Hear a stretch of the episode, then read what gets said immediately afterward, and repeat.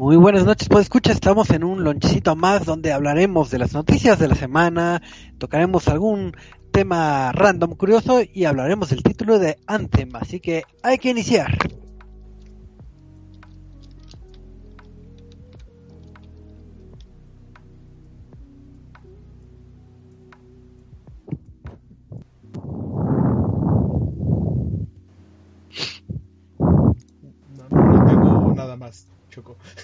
Ah, pero ¿por, qué, por, qué no, por qué no me dices ese silencio de un minuto y no me dices? No, no, era directo. Ah, ya ves, muy mal. La costumbre, la costumbre de los viejos La, la, costumbre, sí, sí, sí. Así que buenas noches, pues escuchas, es- ese silencio era nada más para, para tomar aire, porque ustedes saben que uno platica mucho en esto que es eh, eh, los videojuegos, entonces pues hay que darnos un respiro. Y como en esta aventura, en esta odisea que, que se nos presenta esta noche, pues uno no puede estar solo, así que tenemos aquí el séquito de, de personalidades acompañándonos y principalmente vamos a empezar saludando al buen Michael. Michael, ¿cómo estás? Hola a todos, ya me siento mejor ahorita de la gripe de la semana pasada. Y este silencio fue como cuando vas al cine y esperas a que inicie tu película y ya terminaron los 20 minutos de comerciales. Entonces es de- en la incertidumbre de, ¿ya va a empezar? Ahora sí ya. Y empieza. Y ya de repente vienen los créditos. Ah, sí, ya chingón, ya, ya empezó. Hola a todos, bienvenidos. Así es, un gustazo que estés con nosotros, mi buen Michael. Pero aquí también se encuentra una personalidad aquí de Reset y se encuentra el, el buen Eduardo. Eduardo, ¿cómo estás? Hola, muy bien, muy bien, gracias. Gracias por esa presentación tan, tan animada, tan este, pulcra. Este, no, pues muchísimas gracias por otra nochecita aquí para hablar de muchos videojuegos. Y como ya estamos en Facebook y es la tecnología, ya cada vez vamos refinando poquito a poquito, ¿sí? Ya luego tendremos algo más bonito, ¿sí? Así, Así con es, el pues, paso del tiempo. así es, tantos años de conocimiento en tecnologías y pues, ya, ya, esto- ya somos vanguardistas. Y hablando de vanguardia y de tecnología de punta, aquí estamos el señor tecnología, el señor este sapiencia, el buen Cristian. Cristian, ¿cómo estás? Banda, ¿cómo están todos? Es un gusto que nos estén acompañando en el programa del día de hoy. Como ven, todo está saliendo perfecto. Estamos iniciando a la hora correcta. Estamos diciendo que Arcanine es un gato. Estamos eh, haciendo pausas dramaticales en el programa. Ah, ya, ya saben, ¿no? Toda la actitud. Así que quédense porque nos vamos a reír mucho. Así es, esperemos que, que disfrutemos este momento en compañía de todos los que nos están escuchando en vivo o en, o en el recalentado, que ya saben que nos pueden buscar en todas nuestras redes sociales y como Marquito ya... Marquito, ay, Marquito ya no está. Bueno, entonces, ¿quién va a decir las redes sociales? Michael, di las redes sociales, a ver si te las sabes. ¿De qué hablas? Es el eso examen. como un ex- Eso es como un examen. Ah, no, no estudié. Bueno, nos pueden encontrar en Facebook como Reset. Ah, en Twitter nos pueden encontrar como arroba resetmx. Y en, en la- nuestra página de internet nos pueden encontrar como que. Este, no Sí. Ya pasé, ya. Está bien. derechas al porque son las noticias de la semana porque hold on, hold on, hold on. Se, se, se, se está cayendo mi conexión, creo. No. No, No es mi conexión, No, es Skype. Ni siquiera es mi conexión. tampoco. tampoco que se hablando así que pues mientras eh, el buen Eduardo descubre qué pasa con su vida y pues vamos a empezar con las primeras noticias de esta semana Eh, el buen Chris nos va a, a comentar algo de un juego que se llama Sekiro algo así qué, pasa con Sekiro algo así. O sea, el, el- el- probablemente el lanzamiento más importante del mes y al- algo así que se llama Sekiro, ¿no? Es que me estaban, estaban haciendo comentarios de con doble O, con doble I, no sé qué. Dije, no sé cómo, cómo se pronuncia, más que nada, más que de la importancia del juego. Sekiro Shadow Die Twice eh, es la nueva obra de From Software eh, publicada por Activision y bueno el- noticia del día de hoy es que tenemos trailer de lanzamiento, si bien ya habíamos visto algunos eh, gameplay, eh, ya habíamos visto eh, cómo iba a estar estructurada la historia, cuál era la temática y demás. El día de hoy, eh, 11 de marzo, se lanzó el trailer de, para explicarnos un poco a dónde va. Y es una cosa que, que, que explotó en la cabeza de lo grandioso que es. O sea, eh, viene de From Software. Eso quiere decir que viene de toda la escuela de eh, los viene de toda la escuela de Bloodborne y solamente este está eh, eh este está tematizado en, el Japón feudal. Entonces, eh, esa combinación entre este tipo de juego muy al estilo de Dark Souls más esta temática del Japón hace que sea un juego que luce increíble cosa que habíamos eh, eh, escuchando en algunas otras notas es eh, que este juego, más allá de la, de la temática natural o la temática normal que en, en la jugabilidad, vamos a encontrar con algunos enemigos que van a tener, que van a estar dentro del ambiente. son son innovaciones que van sacando, que van saliendo y que hacen que el juego se vaya muy redondo. Pero en el tráiler, vemos eh, básicamente cómo se enfrenta Sekiro a algunos de los algunos de los bosses, algunos de los jefes.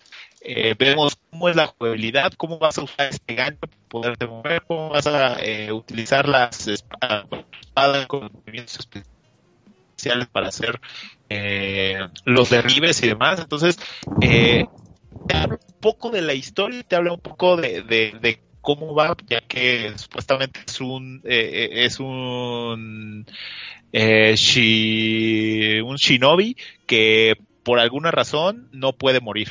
Eh, tiene que cumplir una misión y hasta que no la cumpla no puede morir. Entonces, eh, el juego se ve increíble, probablemente sea uno de los lanzamientos más importantes del año y bueno, algo que, es muy interesante es, cuenta la leyenda de que Activision cuando recibe eh, esta propuesta de From Software para, para hacer el juego, lo único que puedo contestar es que cuando From Software llega a tu puerta y te pide que, publiques un juego, la respuesta es obvia.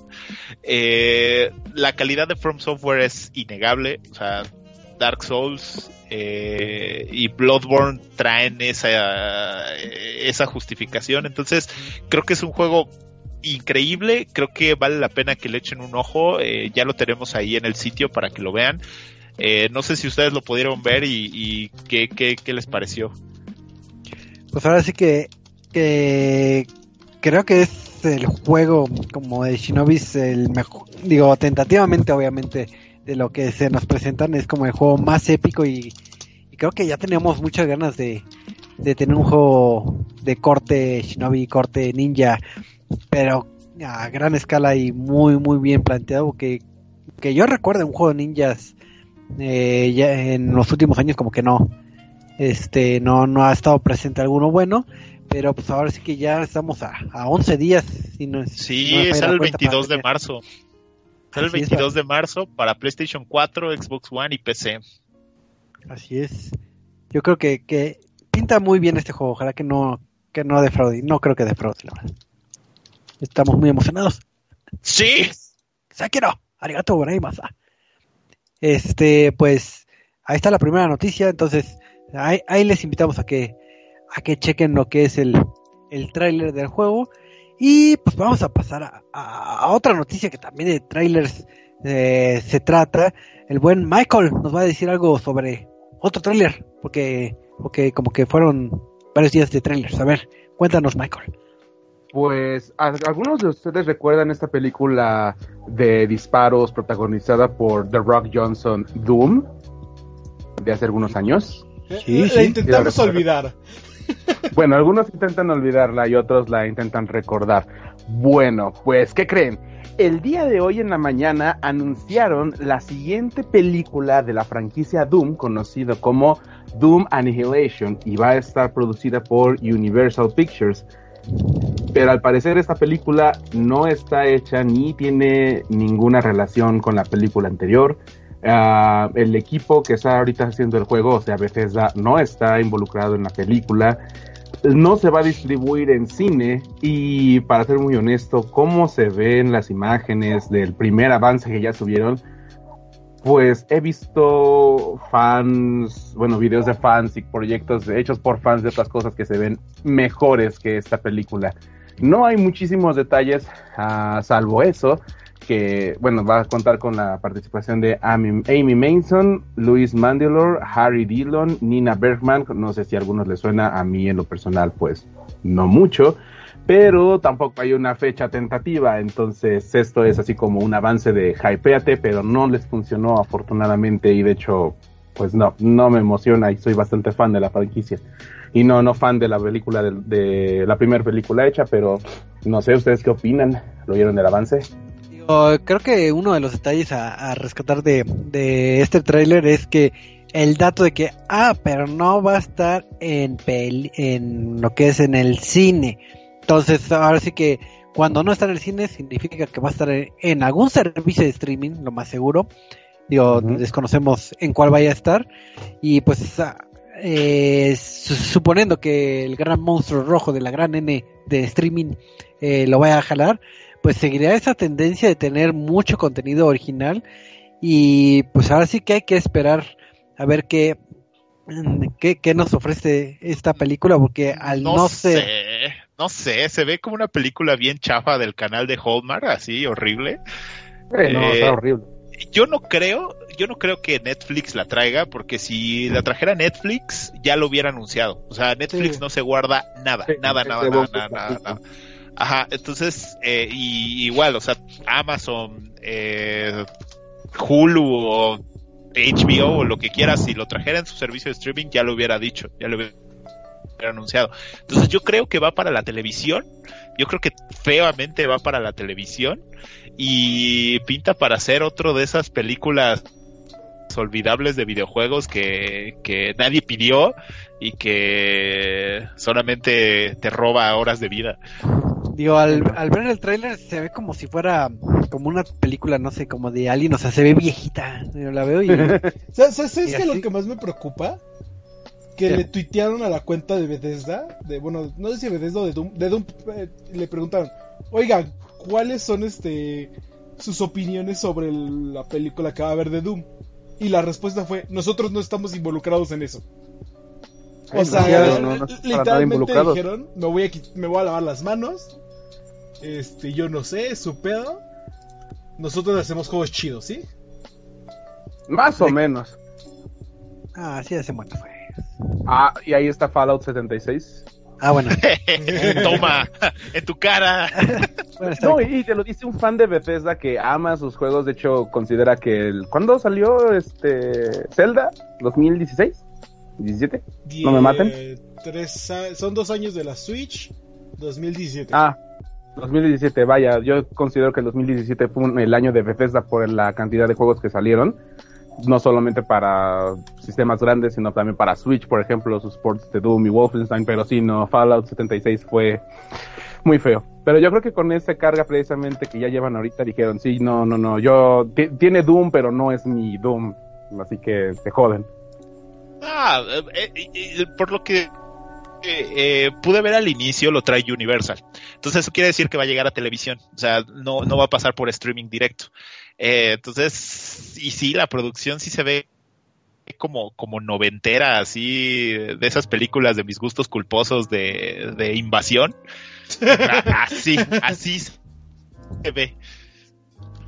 Pues ahora sí que hay que esperar hasta que ya lancen nuevos trailers o más información para ver si pinta para ser buena o, o mala película. Que digo, olvídense. Olvídense, ni, ni les dijimos esta nota. Sí, no, olvídenlo. Sí, sí, sí, no.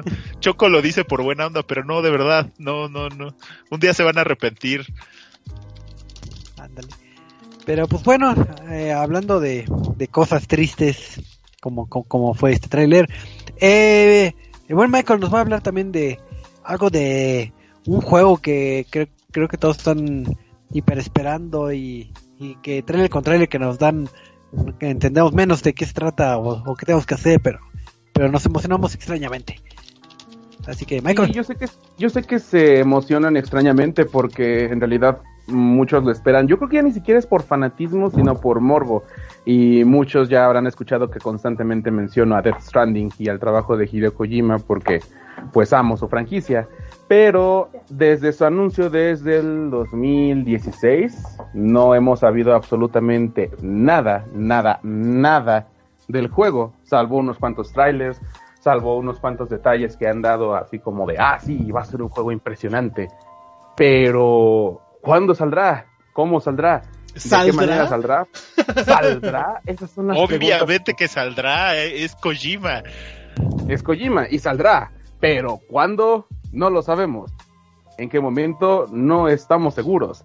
¿Y eh, tendrá alguna fecha tentativa? No está decidido, porque recientemente en una entrevista el mismo Kojima declaró que el juego ha sufrido un ligero retraso y no han estado cumpliendo el tiempo en el que deberían tener ya el juego hecho. Pero pronto. Oye, las texturas de Guillermo del Toro deben de estar bien hechas. O sea, yo no puedo estar sin que las texturas de Guillermo del Toro estén bien. Estoy de acuerdo con que sea atrás. De, todos los tweets que he visto que sube Kojima, todos son de ahora estoy con tal persona, ahora estoy con tal persona, ahora estoy con tal persona. Ninguno ha sido de estoy trabajando. No, es que Kojima. Ah, claro que sí.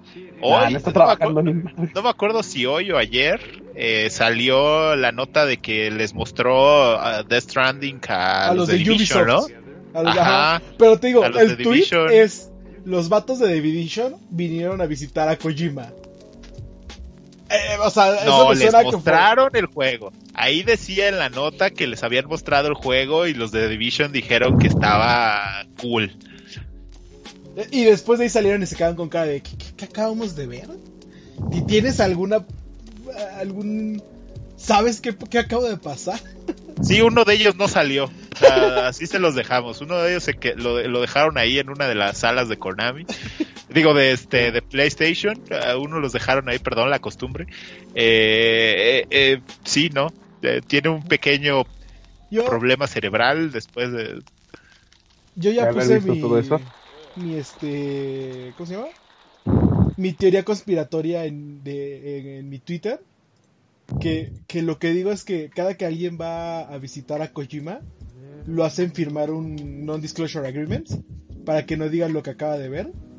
Y dentro de ese NDA viene una cláusula en la que básicamente le venden su alma a Kojima. Y así es como Kojima está haciendo poco a poco un pequeño ejército de desarrolladores de videojuegos y músicos y todas esas cosas. Pues sí, de hecho tiene muchísimo sentido. Y de hecho, igual añadiendo a, a toda esta lista de personas que han visto el proyecto, varios integrantes del estudio de Guerrilla Games, los que hicieron Horizon, e incluso el director Jordan Box Roberts, que de hecho él está a cargo de la película de Metal Gear Solid, que tampoco tiene fecha, ni, ni guion, ni nada. Han visto el juego y han dicho, no, sí te va a volar la cabeza y no, no, no es impresionante. Pero pues ya, es esas mentiras de las que todos lo dicen para no quedar como este tontos. Eh, eh, es la, la clásica el clásico cuento del traje invisible del, rey. Claro. Y pues bueno, hasta el momento pues no tenemos esa, esa fecha de salida que tienen pensada, pues no, se retrasó. ¿Cuándo? Pues en algún momento.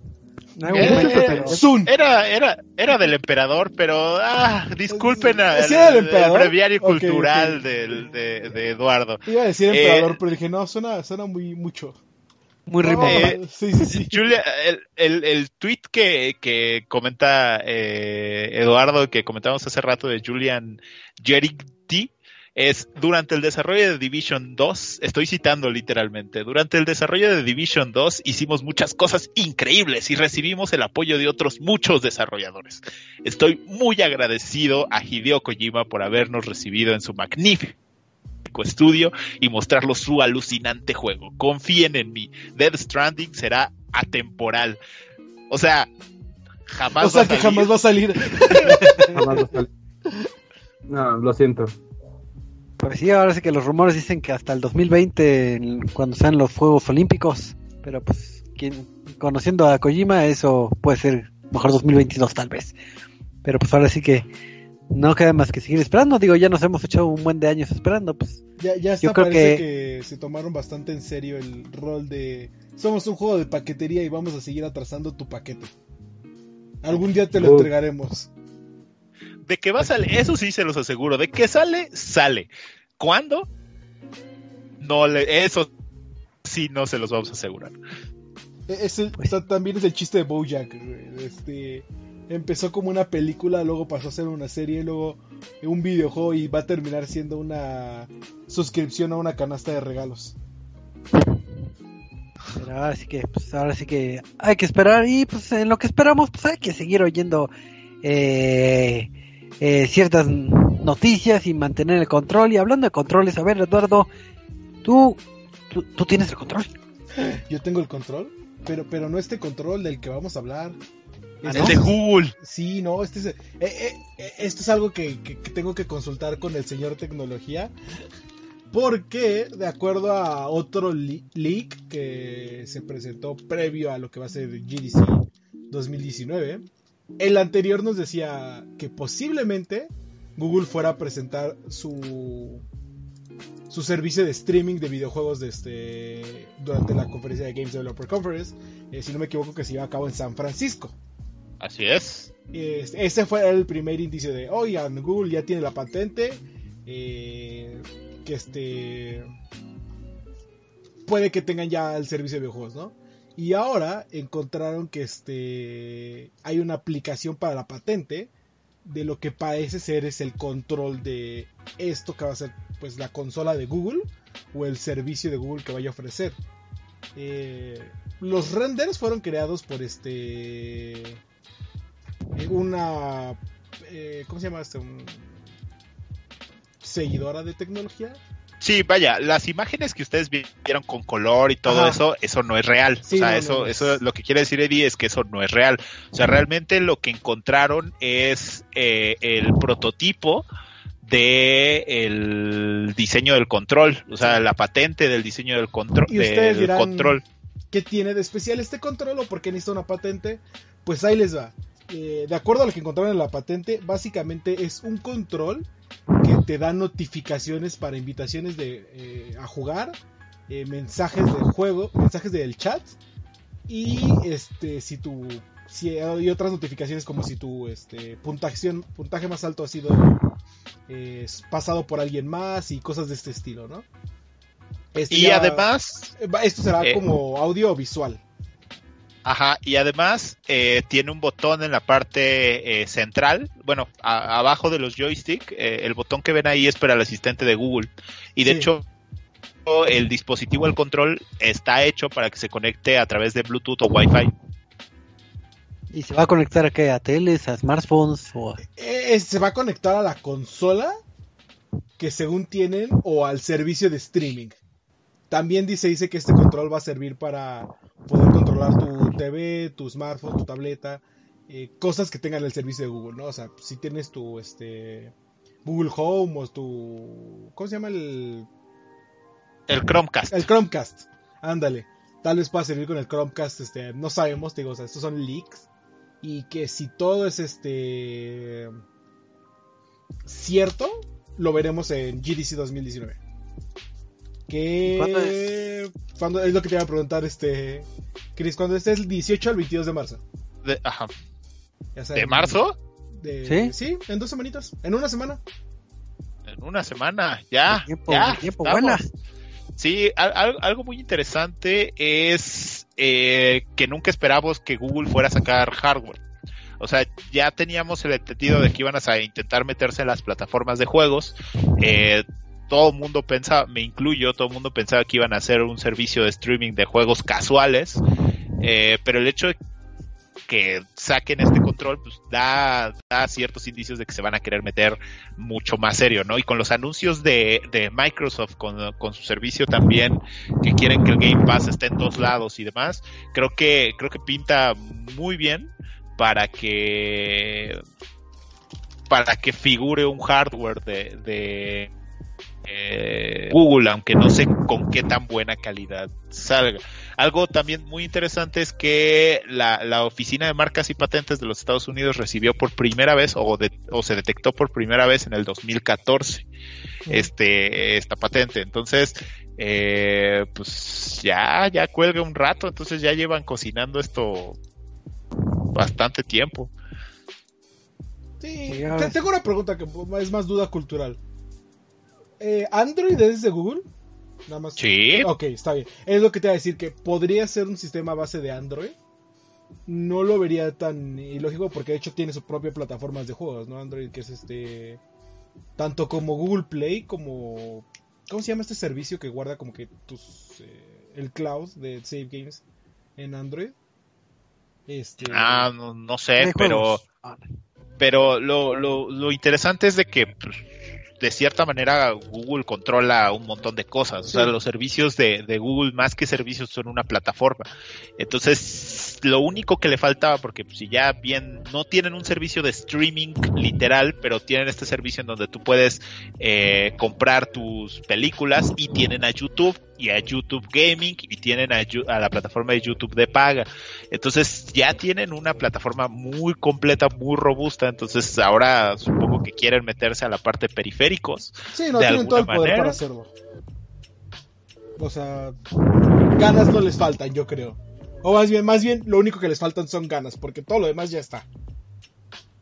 Sí, habría que ver cómo, cómo, cómo se, se sincroniza con todos los dispositivos pues yo creo que ahí es donde va a estar el problema. O sea, si quieres jugar eh, PUBG o Fortnite en tu teléfono y puedes conectar tu control a, tu teléfono, pues, eso estaría padre, pero ¿dónde vas a montar el teléfono? Vas a tener que comprar otra base para poner el teléfono encima. No sé, o sea, son muchas preguntas en cuestión de ergonomía y en cuestión de UX. Eh, pero de que se ve interesante el hecho de que tengan un nuevo control, Sí, lo que sí es que el control está feo. Es lo que te decía, hablando de ergonomía, ¿qué opinan del control? Porque, eh, para empezar, desde mi punto de vista, siento que el acomodo estilo Play 4 es de los peores. O sea, más bien, más bien siento que se parece a los de Steam, ¿no? A los que intentó sacar Steam. Me, refiero a acomodo Play 4 cuando pones la cruceta encima del joystick izquierdo Ah, ya. O sea, porque si te das cuenta, Xbox y Nintendo tienen el joystick eh, arriba y abajo la cruceta. Steam también tenía una especie de joystick, cruceta. Sí, tiene, tiene la cruceta en la parte superior también. Igual, eh, bueno. Ah, no, no sé, se ve raro el control. Y por lo menos el de Play 4 se ve como medio con forma de la mano. Este se ve muy tosco, muy cuadrado, muy, no sé. Bueno, bueno, es una patente. Sí, sí, claro. Hace falta mucho tratamiento. Pero sí, o sea, a mí se me figura mucho la forma del, del de Steam, del Steam Controller o del Switch Pro Controller. Pero es que el Switch Pro también es con la... Sí, bueno, eh, cambiando eso, pero en cuestión de la forma se parecen. Ok. Entonces, ah, no sé, habría que esperar a ver qué presenten. Sé que al que sí le va a gustar es a Michael. Que no sé por, dónde. Eh, él es fan de PlayStation y él le va a gustar ese control. Pero bueno, ¿qué más tenemos, Choco? Pues ya pasando a otro tema que ahí se gastaron mucho tiempo en hablando de controlitos. Eh, pues vamos a pasar al, al siguiente tema que, que vendría siendo esta noticia de digo, estuvimos hablando ahorita de un poquito del, de este control que se va a lanzar en el GDS y pues también hay otro evento también a, a escasos meses que es un evento muy importante que es el, el E3 y pues en el E3 está presente todas las empresas o no Eduardo sí pero no. No pues desde 2017 se venía este haciendo todo esto de que las empresas de cierta manera se iban saliendo de lo que es E3. Eh, primero con lo de que Xbox iba a tener su evento aparte, luego PlayStation también iba a tener como que su este conferencia por aparte, un estilo, EA también se zafó del evento y se hizo su EA Play. Eso sí por completo se salieron de E3, a diferencia de Microsoft que tenían el booth adentro todavía. Pero pues ya empezamos este, a este, para E3 2018, 2018, 2019. Y Y la primera noticia fue que Sony no va a estar en E3, ¿no? Ese fue como que el primer golpe fuerte. ¿Por qué? Porque pues era uno de los booths más grandes de E3. Era literalmente medio South Hall. ¿Cómo lo van a llenar? Posiblemente Fortnite, quién sabe. Igual y hasta Apex. Ah, no, porque sí. Pero eh, el chiste es que después de que anunciaran que PlayStation no va a estar, EA eh, ya anunció que no va a estar presente, no va a hacer conferencia eh, tradicional de estas donde sale el spokesperson, este, hablan sobre los juegos, videos, bla, bla, bla. Ya no van a hacer eso. Van a seguir teniendo lo que es el EA Play, va a seguir siendo en el mismo lugar, si no me equivoco. Eh, ahora va a empezar desde el viernes, o sea, van a agregar un día. Y entonces, este, pues ahora conferencias que nos quedan Microsoft, Nintendo y Devolver Digital. que son los que hacen conferencias de lo más bizarras posibles. ¿Y Bethesda no estaría ahí en ello también? Bethesda puede que también vaya a hacer conferencia. Bueno, no ha dicho nada. Todavía no está confirmado. Eh, mira, yo creo que mediáticamente ya no funcionan las conferencias. Digo, Nintendo lo vio en cuestiones de mercado. O sea, él, él puede parar el E3 con. Es lo que te voy a decir. Nintendo no puede hacer, no puede opinar porque él hace algo y rompe el. Sí, o sea, el evento. ajá, o sea dentro, dentro de su, dentro del mismo, no dentro del E3, pero en, en uno de los eh, salas alrededor de los edificios, de los centros de conversiones alrededor, puso un torneo de Smash en, en el primer E3 en donde no estuvo. Entonces, o sea, tiene todas las IPs necesarias para hacerlo. El tema aquí es que en cuestión marca ya no te conviene hacer una conferencia, porque lo que pasa es que te encuentras a puros haters como Eduardo, que en lugar de realmente ver este, las conferencias y disfrutar los juegos, pues nada más se la pasan quejándose, ¿no?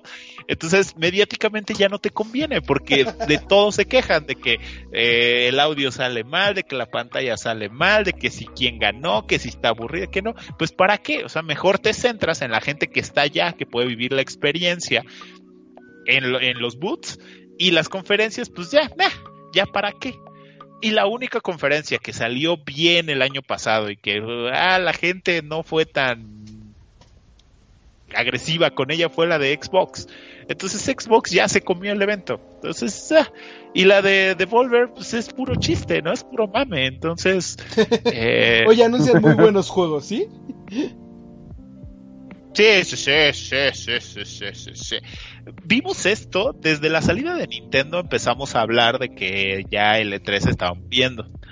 Pues no, no, no se está muriendo, más bien se está transformando en, en algo diferente, ¿no? Ahora estamos viendo un montón de juegos eh, casuales para móviles. Estamos viendo una conferencia con videitos de juegos que van a salir en tres años y estamos viendo cómo alimentan a los a la gente que va a cubrir el evento como la alimenta, ¿no? Entonces, eh, pues de eso a gastar en una conferencia, porque pues, tienes que rentar el lugar, pues mejor ya no lo haces.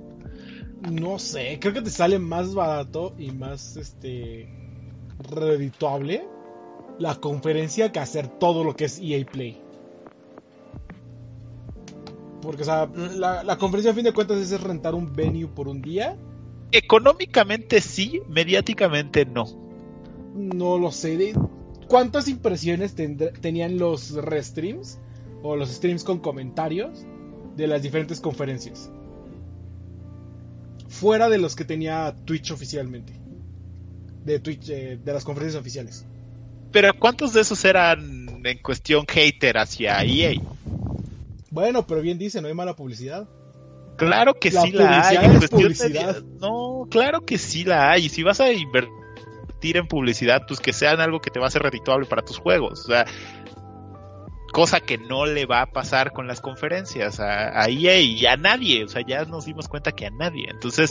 y recordar eh, que hasta el futuro de E3 está sobre la línea, ¿no? Porque eh, todos sabemos que el contrato se acaba hasta este año y no han anunciado una este, extensión de contrato con el venue que es el Los Ángeles Convention Center o con la ciudad de Los Ángeles.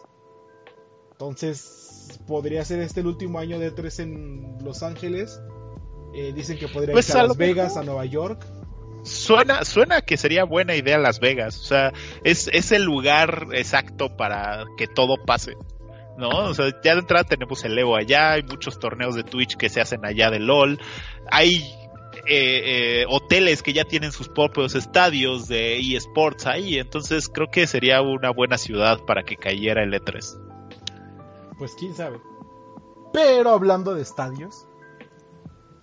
Así es, ¿eh? muy bien, y la bien. La bien Hilando notas. Dando notas. Ya, ya, ya, te graduaste en eso.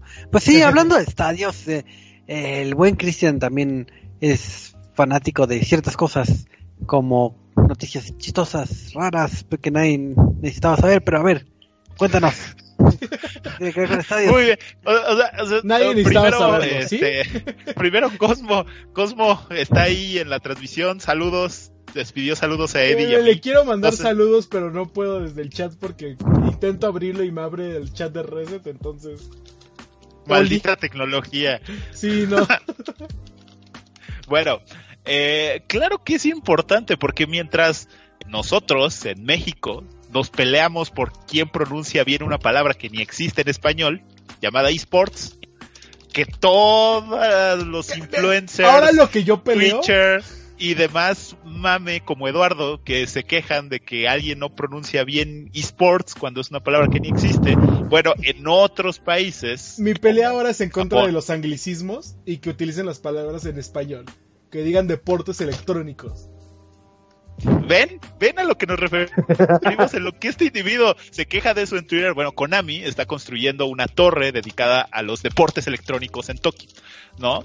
Eh, lo que sabemos, eh, o sea, la torre ya está, de hecho, Eduardo en, Facebook seguramente ya está cargando la, imagen que le mandé de la torre, ya la, ya la tiene casi terminada. Eh, y se llama Konami Creative Center. Es una torre que está en Tokio y que va a tener un estadio para, para esports, va a tener área para entrenamiento, va a tener como una especie de museo, por lo que entiendo, acerca de, los esports y una tienda en donde se podrán comprar los productos relacionados con Konami, seguramente, con los eSports y periféricos. Eh, básicamente se piensa que esto está saliendo ya que eh, quiere potenciar a los campeones de PES que tiene Konami, ¿no? Entonces, pues de una manera eh, entrar a la tendencia de, los esports de forma ya fuerte. Eh, y además. ¿Estás pues, diciendo que, que, Metal Gear Survive no va a ser esports? Eh, segura sí, seguramente sí. Claro.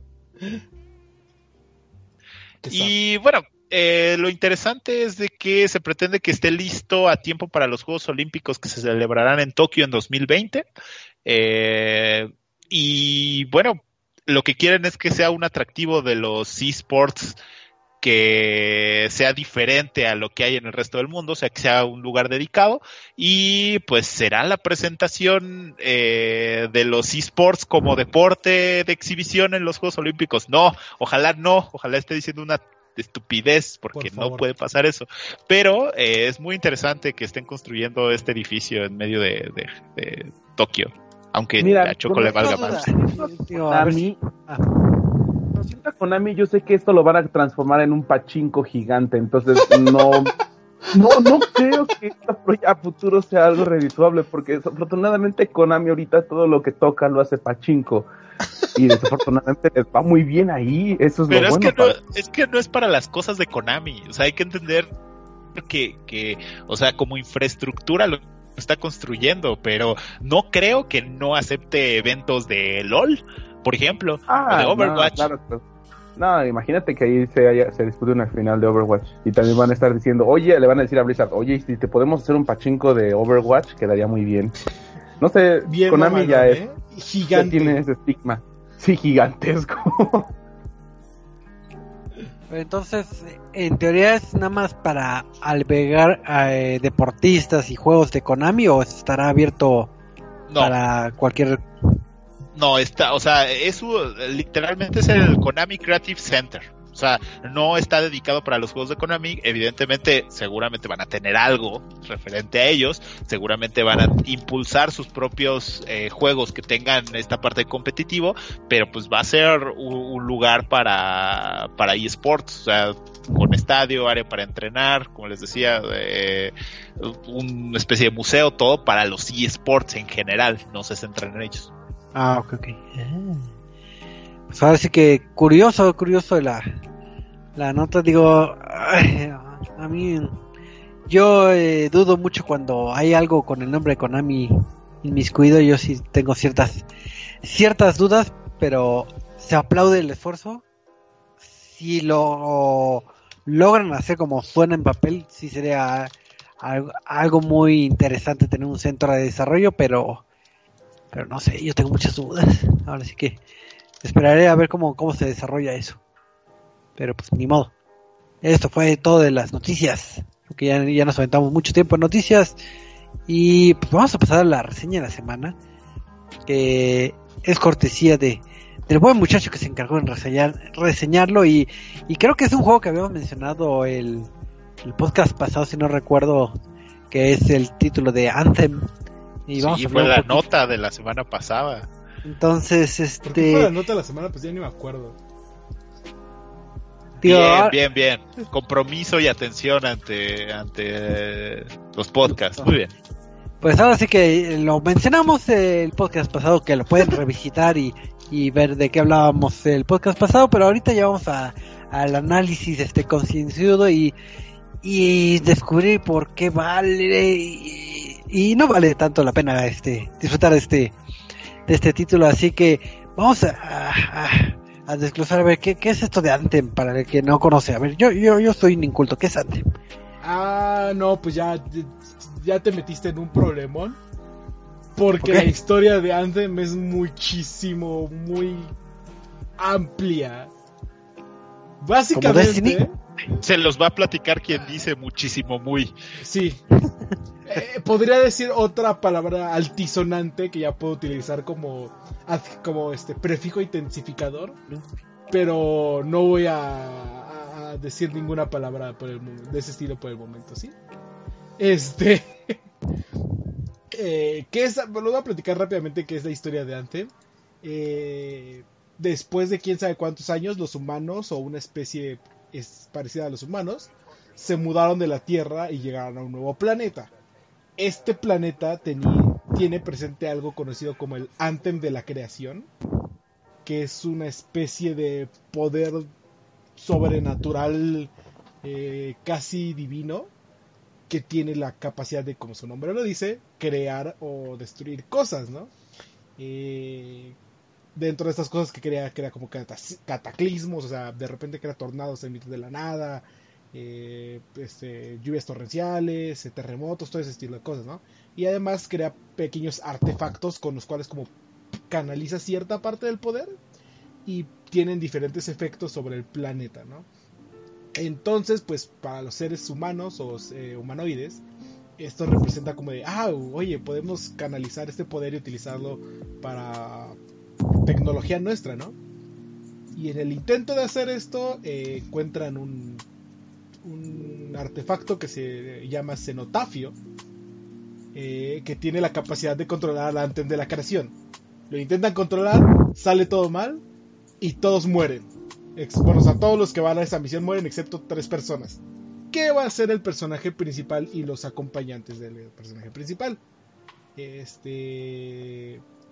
Pasan las cosas, tú, tú sigues tu trabajo de freelancer o de. Este, ay, le, a la barda, creo que le pusieron en español, a esta armadura de una jabalina, en la traducción más cercana.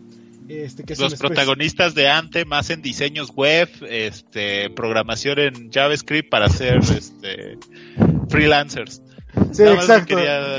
ese es el gag.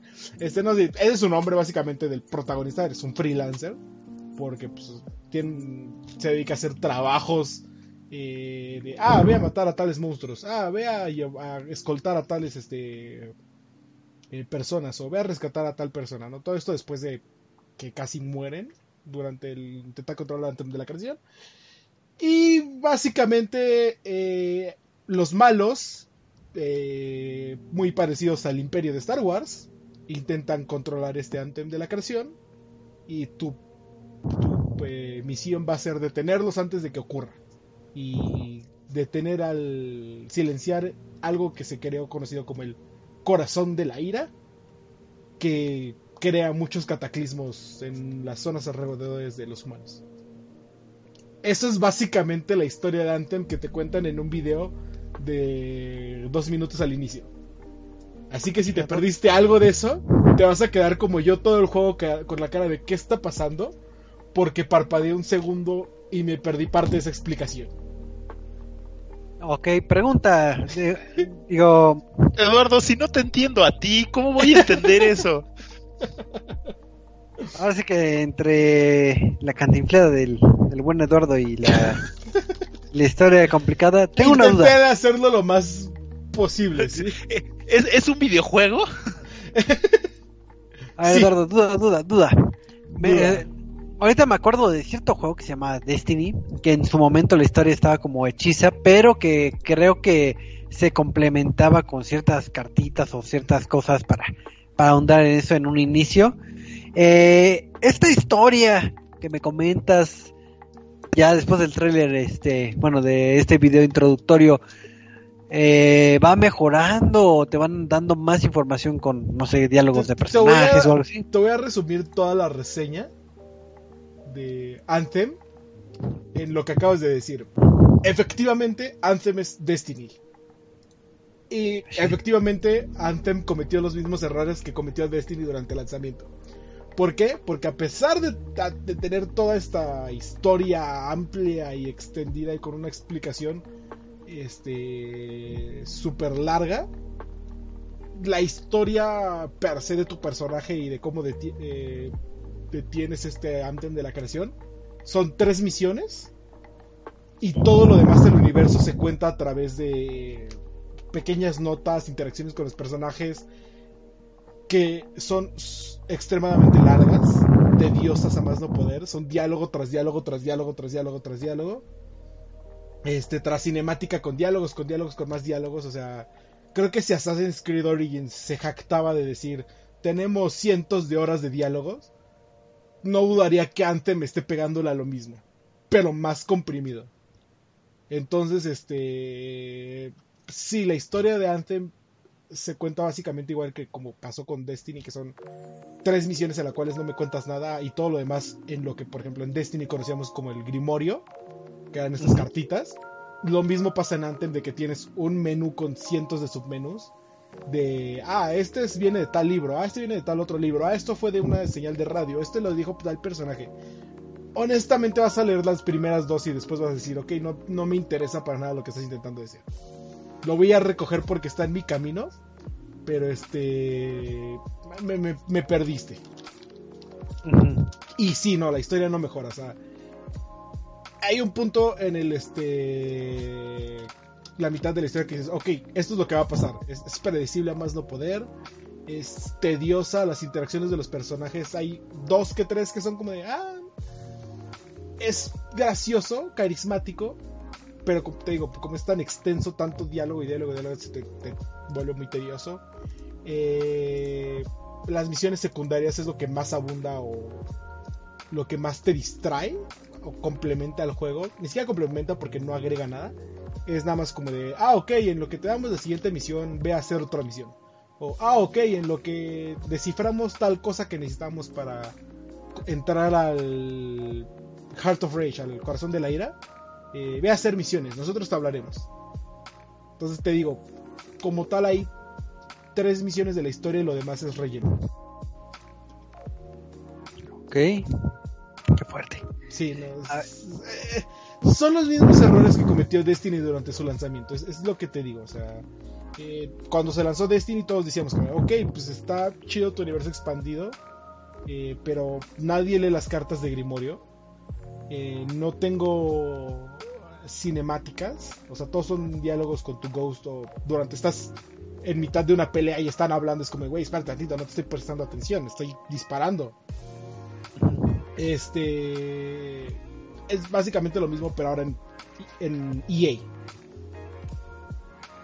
Ah, mira, aquí hay algo interesante. Digo, al final, desde que lo vimos eh, al final de esa conferencia de E3, eh, nos dimos cuenta que el juego se veía increíble, el juego se veía padrísimo, las partículas, el cómo volabas, el cómo atravesabas el agua, las cascadas, cómo entrabas al agua volando y no se cortaba absolutamente nada y demás. Pero es un juego de Bioware. Y, y ese tal vez sea el mayor problema por ahora de, de cómo está construido el juego. O sea, vaya, yo en lo particular estoy sorprendido de que haya salido así, porque está, eh, digamos, bien hecho en cuestión de texturas, de renderizado y de todo esto, que en cuestión jugabilidad y en cuestión de cómo lo iban a, estructurar eh, en la parte de, una estructura de historia, pues no iba a salir, o sea, están gastando todo el dinero en hacer que todo se vea increíble, pues todo esto están reduciendo, además de que el tiempo de producción pues fue muy corto. Entonces, eh, vaya, sorpresa no hay, desagrado sí, tiene muchos problemas, el juego tiene muchos problemas. No, aparte de la eh, historia sí tiene muchos problemas que nos podemos ir metiendo también. Eh, algo interesante y algo que a mí en lo particular sí me gustó fue que lo que está dividido por clases, ¿no? Entonces tiene, tienes, tienes al Ranger, eh, el Javelin, que es con el que él inicias, que pues, es el personaje más equilibrado, que es básicamente Iron Man. De hecho, eliges eh, empiezas con el. Ah, bueno, la primera misión introductoria sí es el Ranger, pero ya después te deja seleccionar el, la jabalina que quieres. Bueno, sí, pero o sea, el, primero que con el que inicias pues, es él. Ya después tienes al Colossus, ya después tienes, ¿cómo se llaman los otros? El, Interceptor. el Interceptor y el Storm. Y el Storm, ¿no? Ajá. Entonces, eh, eso como ya lo habíamos platicado, es muy interesante. O sea, es muy interesante que te dé la opción de poder ir cambiando conforme vas avanzando en la historia eh, en de estos tipos, lo que no está bien es de que eh, pues hasta cierto punto están eh, muy mal digamos, equilibrados, ¿no? Ya habíamos platicado, digo, repito mucho esto, pero son temas que tocamos la semana pasada de que el juego está roto con el Storm, por ejemplo. Sí, no, está roto con el Storm y el Colossus. Entonces, pues eso hace que tu experiencia no sea del todo equilibrada y justificada en la historia, ¿no? Si bien con, con este Ranger te puedes tardar, ¿qué te gusta? Unos 5 o 10 minutos que en los bosses, con el Storm te tardas un minuto si lo configuras de forma adecuada. Eh, sin hablar del parche del primer día, que es una fregadera en cuestión de capacidad, creo que eran como 50, meg, 50 gigas de, instalación en el parche de, de, de Daiwan.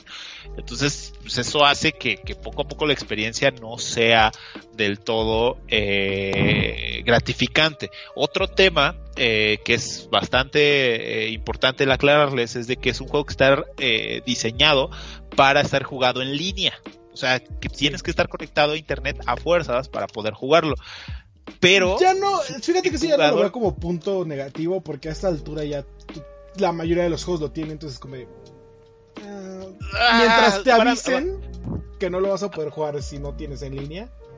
Mira, eh, tengo dos puntos. Uno, eh, no estoy tan bien con eso porque, o sea, estoy de acuerdo que estamos conectados eh, al internet siempre, ¿no? Pero por ejemplo, hace dos semanas yo me quedé prácticamente una semana sin internet por problemas con Easy. Entonces, esa semana, pues yo no lo hubiera podido ni siquiera tocar. O sea, estaba jugando otra cosa que sí estaba en mi consola y que sí podía jugar sin ningún problema y esa cosa no. Vaya, es un evento extraordinario, pero puede pasar y eso pues, no está a mí en lo particular no me gusta. Más por el hecho de que esa conexión eh, eh, en línea es obligatoria y no te hace jugar eh, cooperativo. O sea, dice que sí. Sí juegas cooperativo todos. No, o sea, eso no es jugar cooperativo, juegas tú solo. O sea, no hay ninguna forma en la que te relacionas, compartas o hagas algo con otras personas que realmente marque una decisión en conforme avanzas el juego. Están a tu lado disparando. Ah, eso no es nada, o sea, eso no es que lo juegues realmente en cooperativo. Eh, los objetivos creo que ahí no están bien estructurados con respecto a eso. y pues, 2, te digo, otro, otro de mis problemas es de que yo noté que la dificultad no exige demasiado. O sea, entiendo que ya estamos en, e, e, en, un punto en donde ya no le puedes exigir nada al jugador porque lo deja de jugar, ¿no? O sea, solamente te casas con un nicho, por ejemplo, juegos como, como Dark Souls, que te casas con un nicho de gente que sí los juega, o Cophead, pero si un juego que quieres que esté dirigido a las masas lo haces demasiado complicado, pues no lo va a jugar la gente, no lo va a dejar de jugar muy rápido. Entonces, pero aquí creo que exageran, o sea, aunque subas la dificultad a lo más alto, aún así esto realmente no no representa un problema, o sea, no representa un reto. De la mano de qué tan roto están las clases. Porque la pues normal sí, está fácil, la, normal sí está fácil, o, sencilla en, jugando con tres personas que saben jugar. La difícil está. Es un cierto desafío para las demás clases. A menos que estés jugando un Colossus o un Storm. Que simplemente, en el caso del Colossus, es este, esperar a que recargue tu habilidad última. Que con una cierta build puedes hacerla cada 3 segundos. Y es un mortero cada 3 segundos que destruye a todos en el mapa. Y en Storm es como, ah, vuelo y ya nada me puede pegar. Entonces, este sí tiene dificultad, o sea, sí puede que no sea como lo fue este The Division en algún momento con sus incursiones. Este, o Destiny con las este, raids que tenían como más eh, input multijugador de que tienes que ponerte de acuerdo para hacer ciertas actividades, sino aquí sí es más entra, dispara y este, sobrevive. Es lo que le va a faltar, que todavía falta que metan todas las instrucciones. Les recuerdo, lo que mi punto es que Anthem está cometiendo los mismos errores que cometió Destiny en un, inicio. Recordando que Destiny, este. Eh, al medio año, menos cuando llegó la primera actualización, arregló parte de esos problemas. Y al año, eh, con la actualización que fue este. Eh, King, era un juego completamente diferente que los jugadores ya disfrutaban jugar, ¿no? Esperemos que con Anthem siga este. siga los pasos de que, ok, ya la cagamos, ¿no? Vamos a, repararlo. Eh, vamos a ofrecerles este un mayor desafío. Vamos a crear en estas incursiones como que más. como dices, que tengan más este input de multijugador, que sientas que estás trabajando en un equipo. Que no sea nada más de, ah, sí, todos disparen, este, y nuestra misión es matarlo, ¿no? O encuentren, sepárense todos y encuentren las, este, ¿cómo se llaman eso? los, los, este, letras ocultas que hay por el mapa. Esas es básicamente este, las diferentes actividades de multijugador. Eh, en cuanto al gameplay, también tuvo muchos errores que este que ya lo solucionaron con un parche que volvió a romper otro, que era cosas tan lógicas que no te explicas cómo es que lo hayan eh, cagado tanto. Que este, la primera era que las armas, o sea, que una pistola te podía salir con una mejora para una escopeta. Entonces era como de, ok, va, te la tomo si puedo utilizar la escopeta y me va a aplicar para este el bonus a la escopeta. Y era como de, no, no, no, no. Eh, el bonus que aplica solo al arma que lo tiene. Entonces tu pistola con un bonus de escopeta es un bonus este, perdido. Y es como, güey, nadie hizo un playtest de esto. Nadie revisó que el juego este, tuviera lógica. ahí, ahí, nos damos cuenta de que el, testing fue mal hecho. O sea, está saliendo al vapor. No, ni siquiera fue mal hecho. Este, porque este algún testing? Eso es lo que yo quiero ver porque este problema no solamente va con eso, sino también con algunas de las armas iniciales. Cuando hacen la, actualización, las armas nuevas que deberían de ser más fuertes, como les bajaron de nivel, pues ahora no son tan fuertes como las primeras armas que tenías. Entonces ahí también hay algo muy extraño en cuestión de cómo están e-, haciendo quererlo sacar en velocidad. Eso también era un bug de que también muy muy cagado, pero que no no no entiendo qué haya pasado ahí. Que este el, tu primera arma de alguna manera eh, cuando ya llegabas a nivel 30 y tenías este todo este equipamiento legendario hacía más daño que cualquier otra arma. Ajá. E, era como ok Sí, es, exactamente lo que les comento. Entonces ahí está. Ah, otra, otra, otra cosa que yo quisiera comentar es de que, vaya, o sea, sí nos estamos quejando mucho, eh, es un juego muy grande. Miren, el juego en, en, cuestión de su combate es dinámico, o sea, se mueve muy rápido y es divertido, o sea, no, no digo que no, o sea, las primeras misiones, las primeras cuando apenas conoces cómo van las misiones y demás, está bastante divertido porque la forma en la que se mueve me agradó. Al final no deja ser, no deja de ser un juego muy lineal que está basado en loot. Entonces, eh, eh, esto quiere decir que el ciclo del juego es básicamente ve una misión, consigue el equipamiento superior al que tienes y vuelve a repetir. Que pues, es eh, básicamente cualquier RPG de cualquier RPG, o sea, eso es este sí, me estás describiendo ah. Diablo 3, me estás describiendo este Destiny 1, me estás describiendo Destiny 2, me estás describiendo The Division. Mira, con Destiny, con Destiny sí, pero aquí se nota mucho, porque ah. no estaba, o sea, no se dimensionaba como un juego así. Vuelvo al punto. Anthem está cometiendo los mismos errores que cometió Destiny en lanzamiento. Al principio Destiny literalmente teníamos Pues sí, pero eso no es una razón. o sea, al, final eso no, es una razón, porque tampoco es Destiny de los mismos desarrolladores ni nada. O sea, si me vas a entregar un juego así, pues mejor no me lo des. No digo que esté bien, porque este eh, se me hace tonto que cuando alguien ya cometió tus errores, tú no te des cuenta y lo intentes eh, decir, ah, ok, ya no voy a hacer esto. Pero es, eh, es un dejo de esperanza que tengo porque de cierta manera disfruté el juego. Como le dices, el juego es bastante ágil, por lo menos para Tormenta y para Interceptor, esto de volar y moverte por el mapa es bastante divertido. Este. Las misiones con amigos es como. Eh, podría tener este. Como dices, un poquito más de dificultad. Pero pues a fin de cuentas el caos que haces con las habilidades, el intentar apoyarte, crear los combos de ok, yo lo voy a congelar y tú dispárale con el rayo porque el combo así lo vamos a hacer. O ok, yo lo voy a quemar y tú dispárale con la piedra. No, no sé cómo vas creando los combos. Este tiene una base que podrías aprovechar bastante bien. Que de verdad me encantaría que EA y, o BioWare arreglaran el juego. O sea, ya están los planes para el contenido posterior. Eh, pues sí, pero es, o sea, es como uh, decir, ah, ya compré mi consola, ah, pero no prende, ojalá me la arreglen, pero ya la pagaste, o sea, eh, o sea, no, no, no, no puedo entender. Sí, no, no pueden hacerlo y obviamente se merecen todas las calificaciones negativas que han estado saliendo eh, tanto como usuarios como de diferente media. Este, para mí esta madre es un juego de o sea, fue, muy, fue muy ambicioso gráficamente le invirtieron muchísimo tiempo, cosa que no fue redituable porque al final si no tienes una, buena jugabilidad, el juego por más bien armado que esté en cuestión de diálogos o bien armado en cuestión gráfico esté, pues no va a dar el ancho.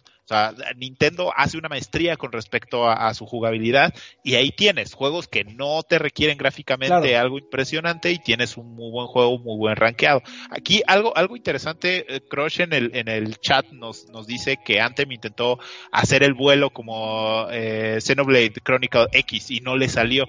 Y, y es que vamos al punto, o sea, seguimos haciendo las comparaciones con cosas que prometieron, pero que quisieron hacer, pero no llegaron y el hecho de decir, bueno, ojalá y algún día, pues sí, ojalá también algún día lo apaguen, pero pues eso va a pasar también en muchos años. Y, como le dices, este, visualmente el juego se ve hermoso. O sea, ahí sí no le pide nada a nadie. Y creo que este es un buen paso para EA. Eh, si no me equivoco, ¿es el motor Snowdrop? O el. Ay. ¿Cómo se llama el motor de, de Anthem? Este, con el que se estuvieron peleando igual con este Mass Effect. Eh, se ve maravilloso. El, Frostbite. El Frostbite. Snowdrop es de Ubisoft, creo. Este, pero si el Frostbite se ve hermoso. Todo lo que se quejaban en Mass Effect Andrómeda arreglaron en Anthem.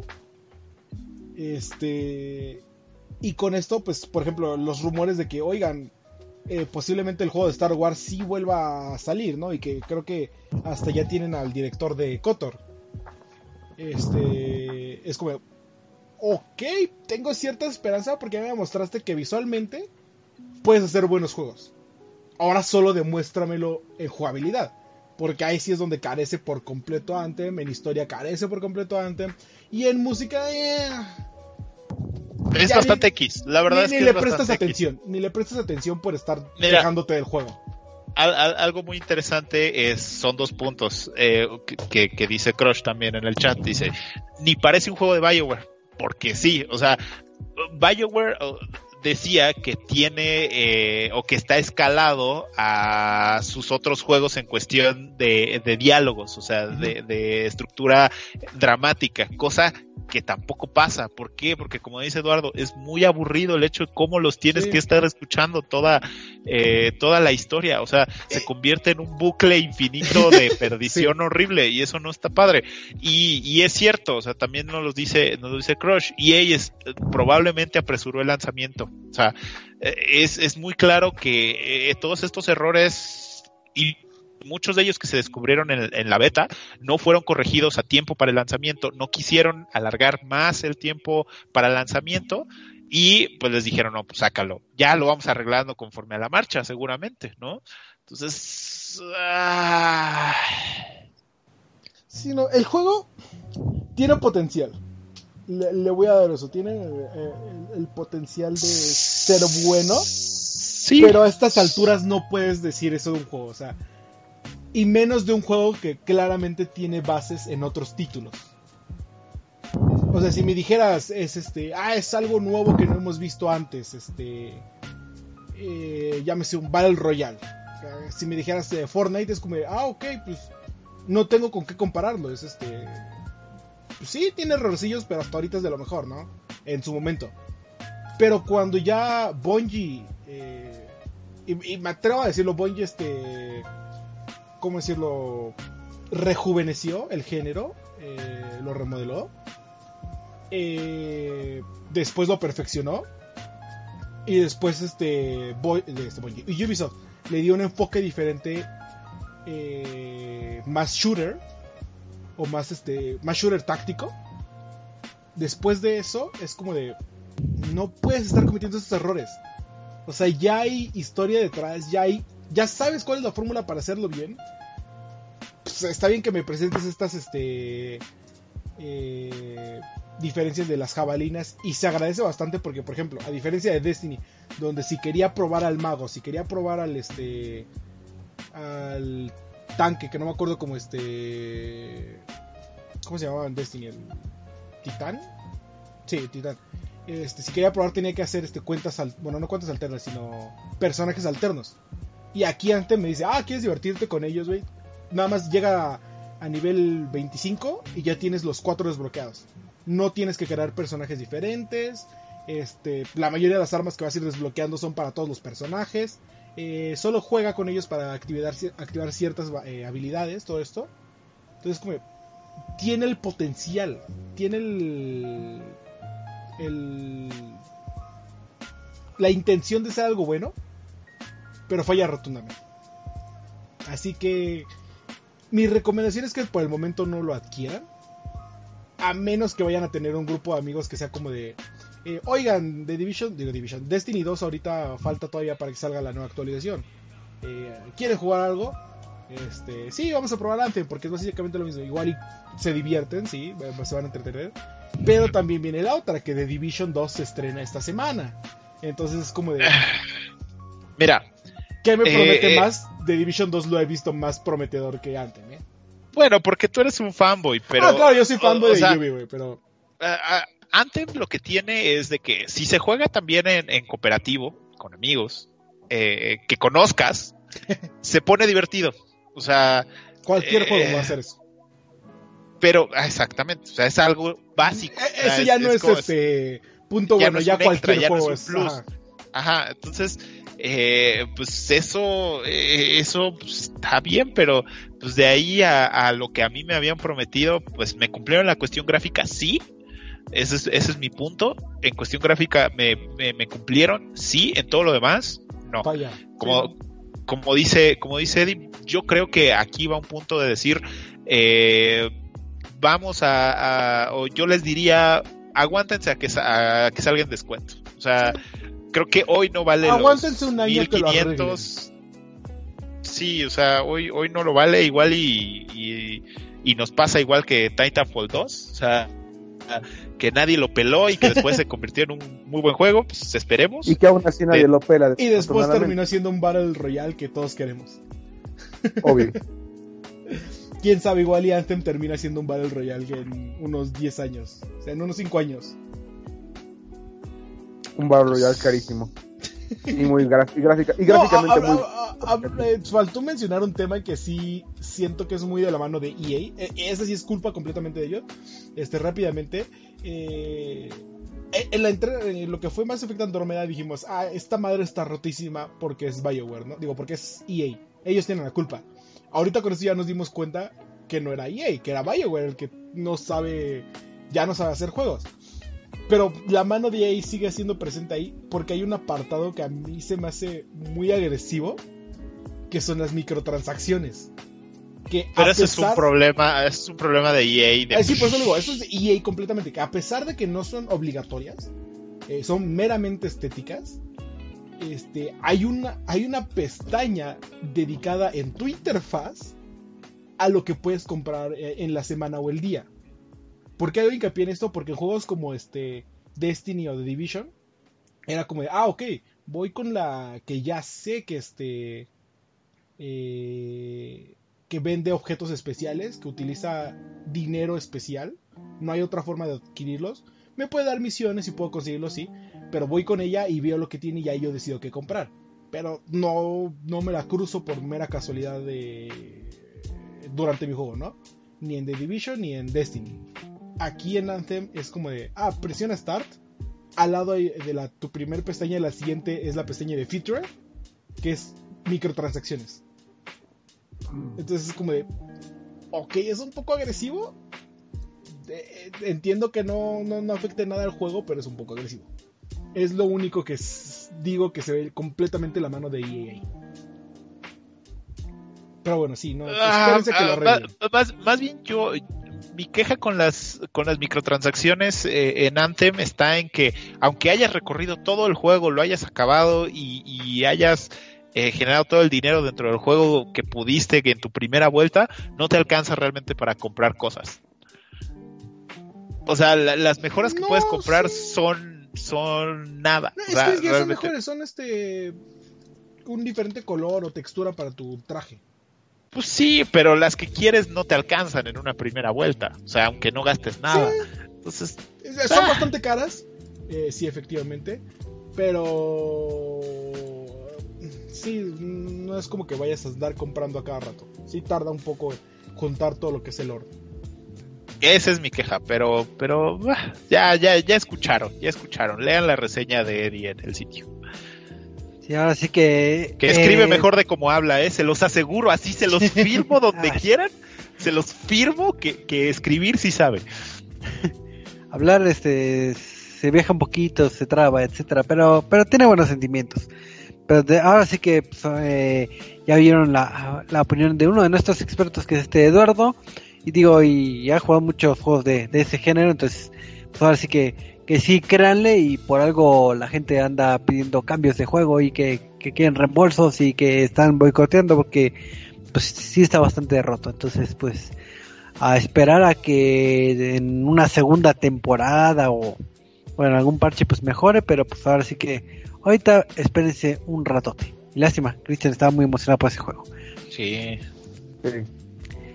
Pero pues ni modo y pues vamos a pasar al, tema random de la semana porque la semana pasada este no quisimos, entonces se lo debemos.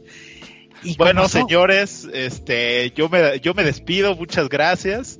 Eh, fue, fue, un honor haber este, aquí tocado con ustedes. Eh, el barco se hunde, entonces, con permiso. Ah, no, tú te quedas, tú te quedas. Mira, vamos Estaba pensando que Choco y yo estamos escuchando la, la opinión de Anthem y es así como que, ah, sí, interesante. Entonces tú también puedes escuchar todo lo que vamos a decir ahorita. Ahí, está, ahí está.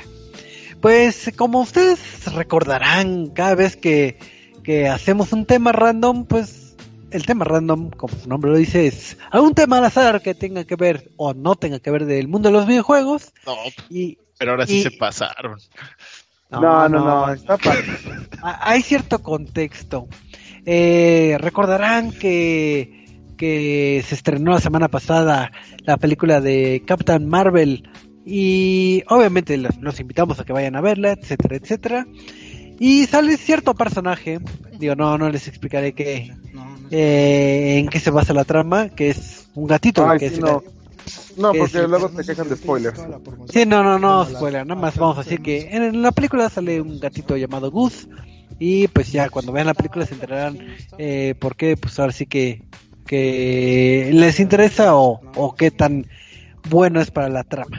Entonces yo dije, oye, es cierto, no he pensado que un gato puede ser este algo importante en la trama o en o en o en el mundo de los videojuegos, en el cine, en no, por, por supuesto que no, Internet está lleno de ellos, claro, ¿cómo no pues se me ocurrió antes de que fueran importantes o trascendentes? Exacto, entonces como hay muchos gatos en, en el mundo del Internet y en los videojuegos, ¿por qué no hablar de ellos? Y, y Cristian, Cristian estaba muy feliz. Hizo una investigación profunda sobre los gatos en los videojuegos. Si es que si siempre soñaste y quisiste tener tu gato virtual eh, en el mundo de los videojuegos, pues ahorita es el momento de escuchar el tema random, porque vamos a hablar de unos gatos que, han estado presentes en, el mundo de los videojuegos. Creo que tenemos que dar un poco de contexto de cómo llegamos a este tema. A ver. es, que, es que es lo más interesante, porque aquellos por favor, por favor. No, no, es que es genial porque hace una semana estábamos a punto de hablar sobre Devil May Cry 5, pero por el tiempo, por producción, por internet, por, por Phil Spencer, por quien quieran, no pudimos hablar del juego de Devil May Cry. Entonces dijimos, pues vamos a hablarlo para la siguiente semana. Y de repente pusimos así como en disputa tema random Devil May Cry y su historia, porque pues salió el juego también el viernes, o sea, el mismo día que sale la película, o tenemos que hablar de gatos en videojuegos porque pues, pues, a todos les gusta Gus.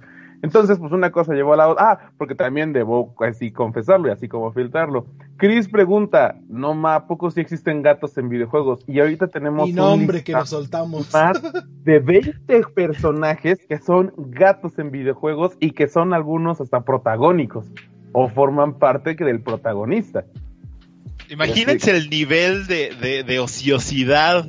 De sapiencia que, y además de sapiencia que tuvieron que invertir estos señores para encontrar a los gatos en los videojuegos. No, y, es que es lo, impresionante porque no nos costó trabajo. O sea, no es como no es como que hayas tecleado en. Está siendo sarcástico, ¿sí? No, no, no nos ayuda. increíble, no, no, no. Impresionante que así, pum, nombres de gatos. Oye, este, ay, de hecho, bueno, yo confundí a Arcanine con un gato cuando sí, no, es un perro. No, Arcanine no es un gato, Arcanine es un perro. Esto parece un gato, en Pokémon puede ser un tipo dragón y no es un, es como un Pokémon dragón y no es un tipo dragón, o sea, guay. Pero bueno, gatos. Pues fíjate, gatos en los videojuegos. Yo el que recordé más viejito que a mí siempre me gusta empezar cronológicamente así de que cuál es el gato que, que, más recuerdo. Y yo creo que, que nada más los muy añejados tal vez recuerden. Digo, no sé si haya gatos antes de este juego, pero hay un juego que salió eh, para la vieja Atari, para, para las computadoras también Apple allá por el por, más o menos 1983. Digo, yo no había nacido en aquel entonces, pero ya me tocó jugarlo de rebote las computadoras estas viejitas de, de, IBM, si no mal recuerdo.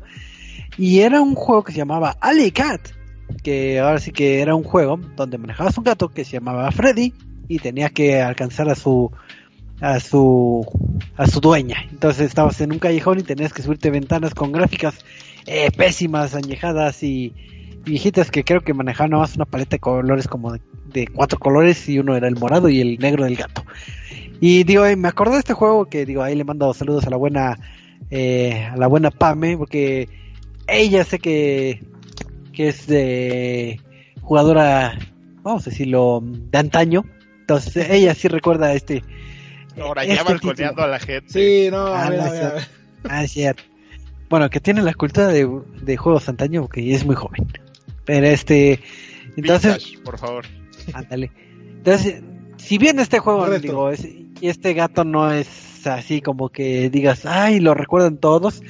Yo, yo lo puse en esta lista porque sí se me hace los más eh, de antaño y digo, salvo que alguien tenga un dato más viejito de, de Alicate de Movie Games. No Pero, sé ni pues- siquiera qué juego es el que estás hablando, así que no, no tengo otro dato.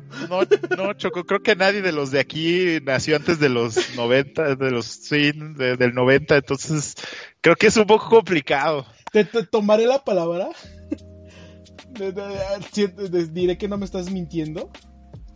Pero no, no, no, no tengo manera de refutarte, ¿sí?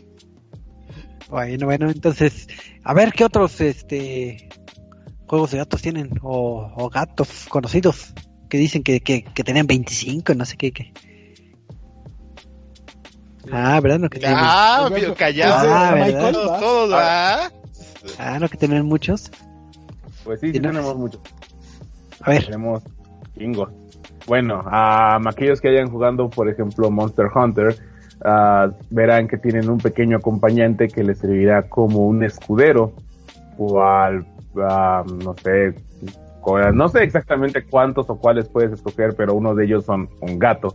Y precisamente uno de los más famosos es conocido como Trenia, que no solo aparece en ¿cuántos juegos de Monster? En uno, dos, tres, en cuatro juegos de Monster Hunter, sino en la colaboración que hace Capcom y Konami en Metal Gear Solid Peace Walker. De hecho, es ahí donde lo conocí por primera vez y es como de no mames. O sea, ah, y por cierto, también Snake puede hablar con los gatos.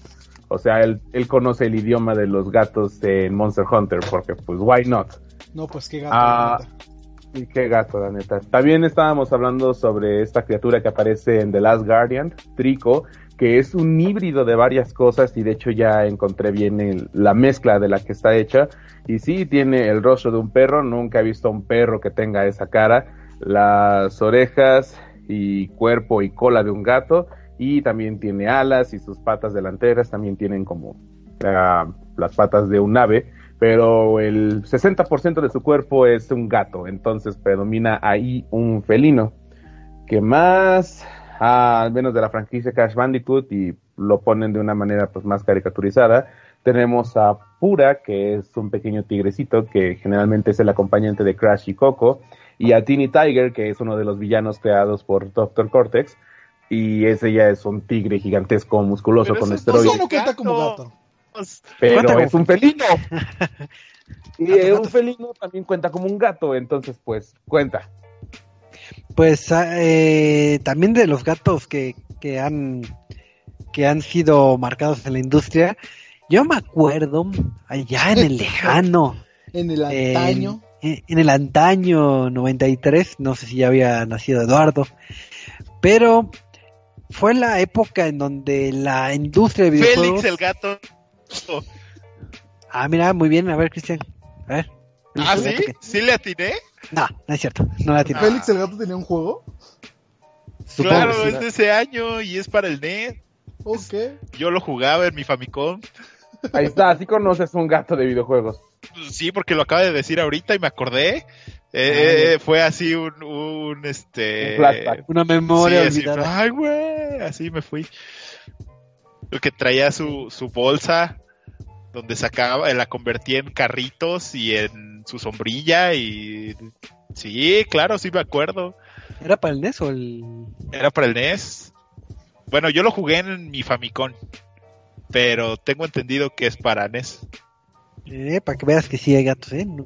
Digo, creo que Félix el gato todos lo conocemos. Más por cari- caricaturas, pero, pero también estaba presente en los videojuegos. Pero yo estaba hablando de otro gato. Eh, en aquel 93, eh, bueno, en los 90 lo que buscaba la industria de los videojuegos era tener a un personaje carismático que marcara lo que sería un título, una generación de videojuegos o una consola digo, todos ubicamos el éxito que tuvo como mascota. Mario Bros, vamos a decirlo entre comillas, como mascota también. Y alguien que se quería también sacar su propia mascota y que pasara años y años y todos lo recordaran. Y uno era Bobsy. Bobsy, el gato. Todos, todos recuerdan a Bobsy, ¿verdad? Sí, sí. Me, me encanta porque creo que uno de los tweets que mandó la cuenta de Sonic cuando se anunció que Bobsy iba a revivir Era como de, ¿estás bien, Bobsy? Parpadea una vez para ver si te están maltratando o dos para ver si este, tenemos que irte a rescatarte o algo.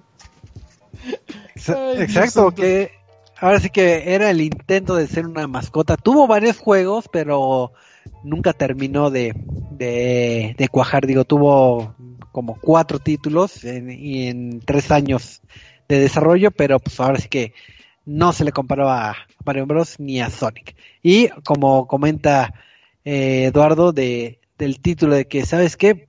Va a regresar Bobsy y en el 2017 lo quisieron revivir. Entonces... ¿Es lo que te iba a decir? ¿Salió el juego? Sí, sí, salió. Oh. Sí, Oh. salió eh, el de The Willis Strike Back, salió el título de Bobsy.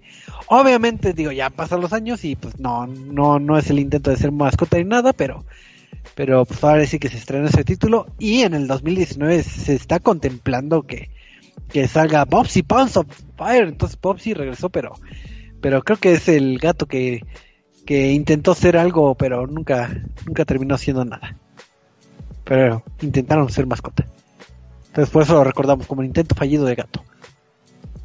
¿Qué otros gatos recuerdan? Algo que Eh, tenían, que Ah, tenían nada, nada más para, nada más para aclarar el punto, el juego de Félix el gato salió en el 92 para el, para el NES y salió en el 93 para el Game Boy. Tengo Eh. una pregunta. ¿Había juego de los, este, de Top Cat, de este... Ajá, ¿De Don Gato? Don Gato. ¿Había algún juego Pues- de Top de, de Don Gato? Sí, sí había juego. Digo que sí había juego. Ok. Pero, pero según, según esto es nada más un juego medio hechizo o muy hechizo que salió en la, en la PC y creo que, creo que también en PlayStation. No, no tengo bien el dato, pero Yo del que me Sí, acuerdo... de hecho, lo estoy viendo ahorita y de hecho salió hasta para Switch. ¿What? Órale. Eh, Sí, según esto, es un juego que salió en el 2017, se llama Top Cat de Video Game, porque pues muy original. Ok. Eh, los desarrolladores son Avalanche Software, Traveler Tales y Warner Brothers Games New York. Lo publicó Warner Bros. Y está para Nintendo Switch, PlayStation 3, PlayStation 4, Sega Cube, Sega T23. ¿Por qué mencionan esos? Microsoft Windows, también para Wii U, madres para Wii U, Nintendo 3DS y Xbox One. Madre santísima. No, pero yo el que iba a decir de, de una de las franquicias que me acuerdo es de Final Fantasy. Que este, que sí, ya, ya investigué y le decía, creo que los muggles eran gatos. Y sí, efectivamente, la, la, la raza muggle de Final Fantasy eran felinos, pero del que más me acuerdo es de un personaje de que salió ahorita de World of Final Fantasy. Eh, hace dos años salió el juego. Que eh, se llama Tama. Es un gato este, que camina en dos patas. Todo este, preocupado por la moda y habla con, con acentito. Entonces es de lo más cute que te puedes encontrar en el juego y por eso lo amo. O sea, es- súper adorable. Sí. Muy bien, muy bien. Otro gato. ¡Oh, Dios una santo! pregunta. ¿Qué? Crash acaba de recordarme también del mejor juego de cards. ¿Cuál? Garfield Kart. Ah, ese- Madre. ese fue. ¿Ese qué es? A ver. Es un juego de estilo Mario Kart, pero con Garfield. Pero súper de antaño, de seguro, ¿o qué? Y ni me Sí, creo que salió para el 360. O sea, o sea, salió para PC, para 360. Eh, ah, no, para 3DS. Pues suena como de, de Del los que 2013. crearon el Chavo Kart. Ah, casi, casi. No, no, no. Garfield Kart sí estaba bien hecho. Perdóname, pero ese Ah, sí está bien hecho. ¿Pero qué vas a decir?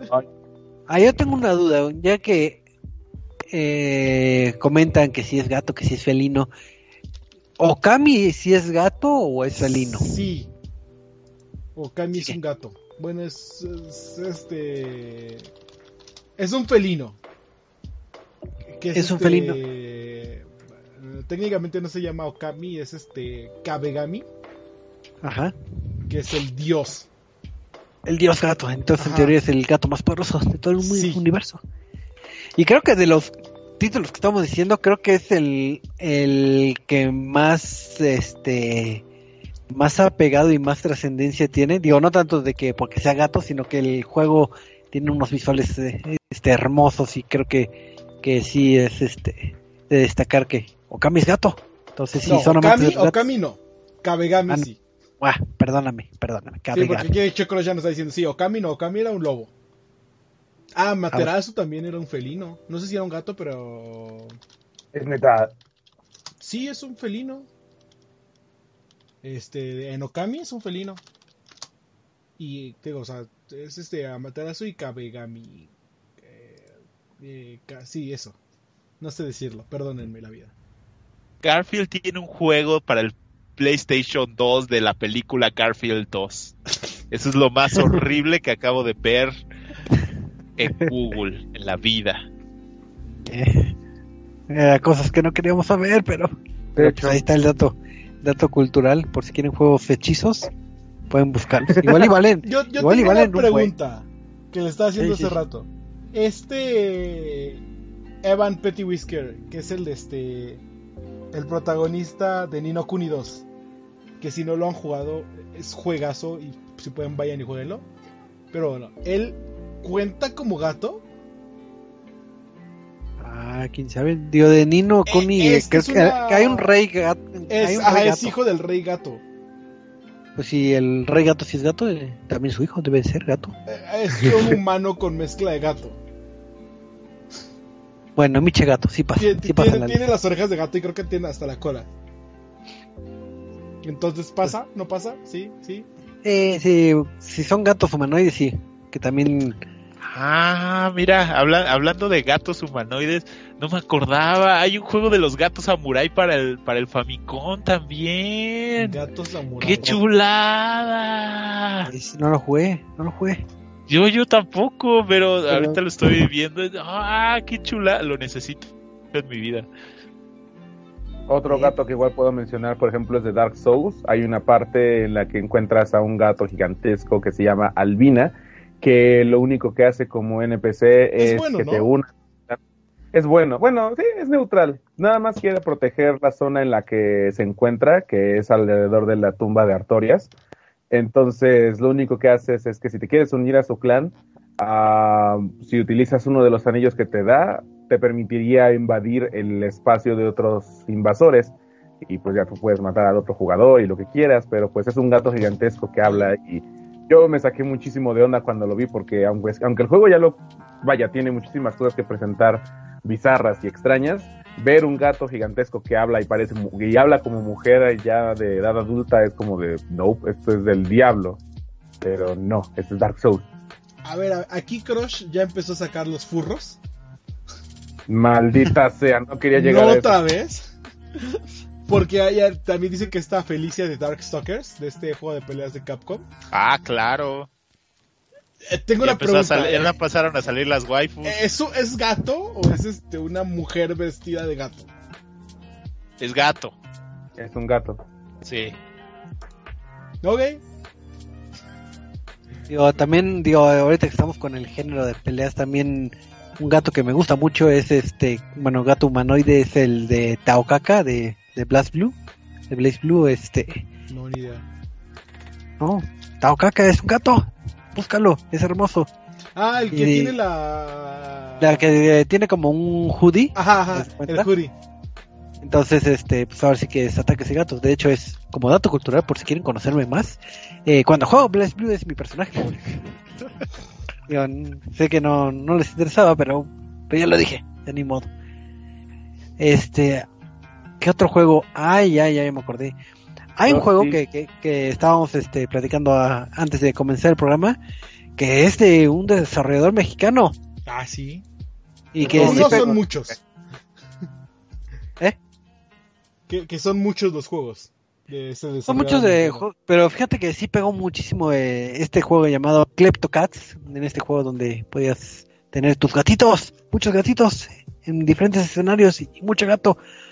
Y pegó bastante porque creo que es de los títulos que catapultó a, a los desarrolladores que inclusive tuvieron sus propios este sus propios este funcos, funcos chiquitos, misteriosos de gatos. Entonces, este, digo, estaban muy padres, digo, era con la temática este kawaii de, de estos gatos y, y con su gran surtido de catálogo de gatos, ahora sí que si son de los que son enfermizos a grado de tanto de amante de gatos, este es uno de los juegos que, que pueden disfrutar o comprarse los Funcos. No me pago Funcos por No, hacer no este compro comercial. Funkos. A menos que sean los nuevos de Pokémon de A Day with Pikachu. Eso sí, cómprenlos. Ay, está bien bonito. Este, ah, te iba a decir la, la otra raza que también es este. Si ya vamos a entrar a los furros. Los este. los Kajit de. de Elder Scrolls. Que creo que el, el ma- el más reconocido de todos es este de. de Skyrim. Que es este. el que tiene su tienda y te dice Traveler. Y te enseña todos los este. todo lo que vende. No, pues, Y puede No ser un. Por- Nadie ha jugado de, de Elder Scrolls, nadie, maldita sea. No. todos lo conocemos, pero nadie- ah. Shame on you, shame on you.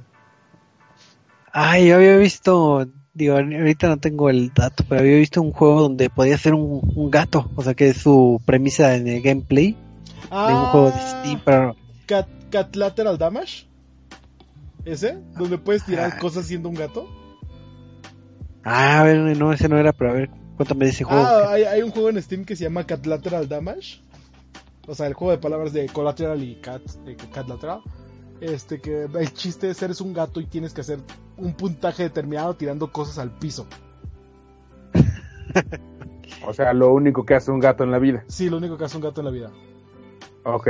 Ah, mira, ya, ya para ir cerrando, tengo dos menciones honoríficas. Una que dice Crush, el gato de, Sí. de Hunter Legacy, de Lienzo, que él es el protagonista, y si es el protagonista, es de un desarrollador mexicano.